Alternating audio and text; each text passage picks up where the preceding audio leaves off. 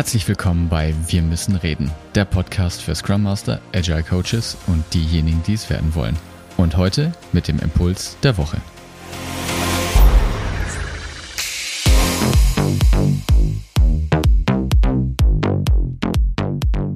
Hallo, einen wunderschönen guten Tag wünsche ich dir und herzlich willkommen hier wieder beim Podcast Wir müssen reden. Schön, dass du diese Woche auch wieder eingeschaltet hast beim Impuls der Woche.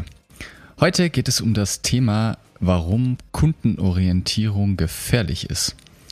Der Kunde und seine Wünsche stehen bei uns im Mittelpunkt. Das liest man doch quasi auf jeder Unternehmenswebseite. Der Kunde steht bei uns im Zentrum unseres Handelns. Und an sich ist der Gedanke ja sehr naheliegend, weil der Kunde ist ja schließlich auch die Quelle des Gewinns. Ich meine, der Kunde ist derjenige, der letztendlich die Rechnung bezahlt. Also von dem her ist das doch an sich erstmal ein guter Gedanke. Doch meine Frage ist, wer ist denn dieser Kunde eigentlich? Gibt es diesen einen Menschen, den du dir einfach aus der Masse herausziehen kannst, den du dann befragst und er ist dann der Repräsentant für alle anderen Kunden? Wohl nicht. Also das glaube ich, das würde ich jetzt erstmal in Frage stellen. Dafür ist die Anzahl an verschiedenen Wünschen und an verschiedenen potenziellen Kunden da unten viel zu groß. Vielleicht hast du ja schon ein erfolgreiches Business und erfolgreiches Geschäft und äh, das weißt du selber, wie viele Kunden du hast. Ja? Und wenn man das jetzt mal auf die gesamte Wirtschaft hochrechnet, sind das verschiedenste, wahrscheinlich Milliarden von Bedürfnissen, die da draußen rumkursieren. Ja? Also Kundenorientierung ist schon irgendwie ein unbestrittener Erfolgsfaktor. Trotzdem stelle ich die These auf, ist es ein Denkfehler und ich möchte dir in der heutigen Folge sagen, warum ganz konkret. Und dazu möchte ich dich auf ein kleines Gedankenexperiment einladen. Also wir stellen uns vor, Kunde kommt in ein Autohaus. Das Autohaus hat als Riesenplakat vorne drauf stehen, bei uns steht der Kunde im Fokus. Unsere Kundenwünsche stehen bei uns im Zentrum unseres Handelns. Der Autoverkäufer begrüßt also den Kunden. Ja, guten Tag, Herr Müller, was kann ich denn für Sie tun heute? Wie wäre es mit Winterreifen, Inspektion oder eine Probefahrt mit unserem neuen Modell? Wie sieht's denn aus? Und Herr Müller antwortet, nee, ich würde mir gern meine Haare schneiden lassen. Und der Autoverkäufer guckt etwas verdutzt und sagt, ja, dann müssen Sie zum Friseur gehen. Und der Kunde antwortet, ja, das habe ich mir schon fast gedacht, aber auf Ihrem Plakat steht doch, dass Sie alle Kundenwünsche erfüllen wollen und dass meine Wünsche im Zentrum Ihres Handelns stehen. Also wie sieht's denn aus? Kriege ich jetzt meine Haare geschnitten oder nicht? Du siehst schon, nur weil man sagt, unsere Kundenwünsche stehen im Fokus, das funktioniert nicht. Nicht jeder Wunsch eines Kunden hilft zur Orientierung des eigenen Geschäfts. So, jetzt aber der zweite Teil des Gedankenexperiments. Also, gleiches Setting. Herr Müller kommt ins Autohaus, wird begrüßt. Ja, hallo Herr Müller, schön, dass Sie da sind. Was können wir denn heute für Sie tun?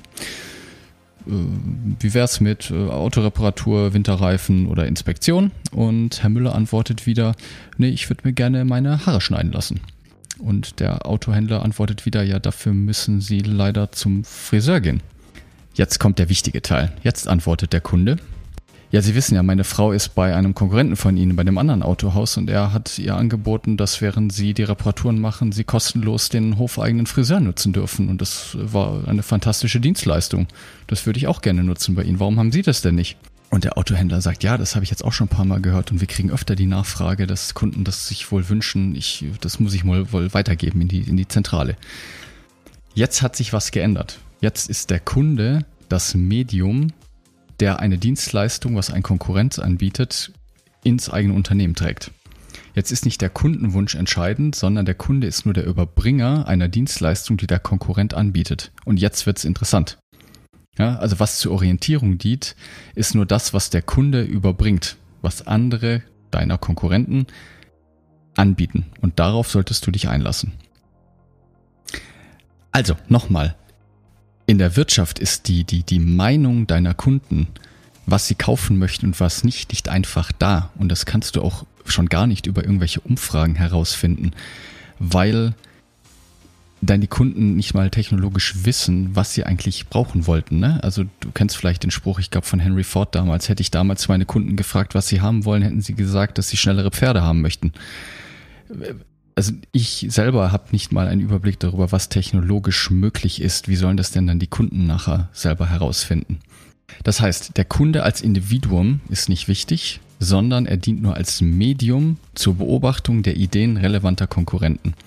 Das kannst du dir jetzt so vorstellen, um dir ein, Bild zu geben, wie eine Brille. Und der Kunde ist quasi das Glas, ja, das Medium, durch das du siehst. Ist das Glas sauber, bleibt es für den Beobachter unsichtbar. Und so soll es auch sein. Warum? Weil sobald sich der Kunde beobachtet fühlt, verhält er sich anders. Das ist wie wenn du in deinem Meeting sitzt und der Chef dabei ist, formale Macht im Raum ist, dann verhältst du dich anders wie ohne.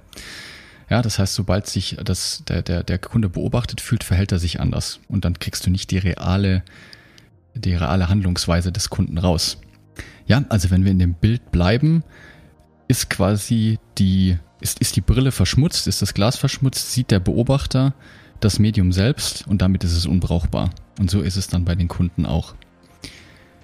Damit dann jetzt also mit dem Medium, in Anführungsstrichen Kunde, deine Konkurrenz gut beobachten kannst, dürfen sich die konkreten Meinungen der Kunden nicht einmischen. Ne? Die individuelle Meinung eines Herrn Müller muss unsichtbar bleiben.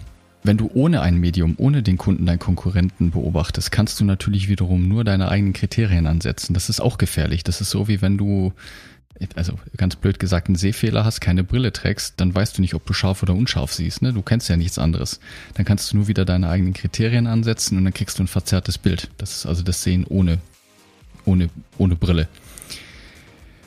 Machst du Umfragen und probierst über statistisches Voodoo diesen Metakunden solche Personas zu erstellen, hast du nur einen abstrahierten Kunden, der auch nicht der Realität entspricht. Das ist auch kein hilfreiches Bild. Das wäre dann so, wie wenn du eine verschmutzte, eine rosarote oder halt irgendeine schwarze Brille aufsetzt. Ne? Die gibt auch nicht das reale Verhalten deiner Kunden wieder.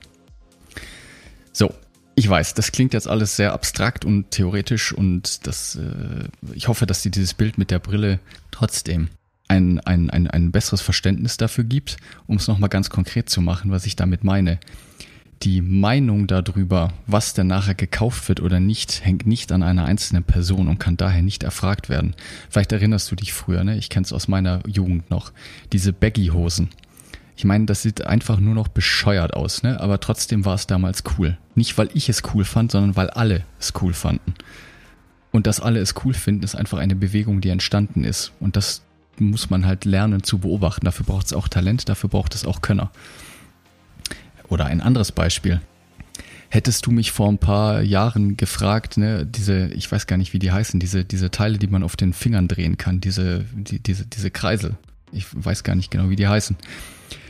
Hättest du mir diese Geschäftsidee vorgeschlagen, ich hätte mir an den Kopf gefasst und hätte gesagt, was für ein Schwachsinn, wer braucht so einen Quatsch?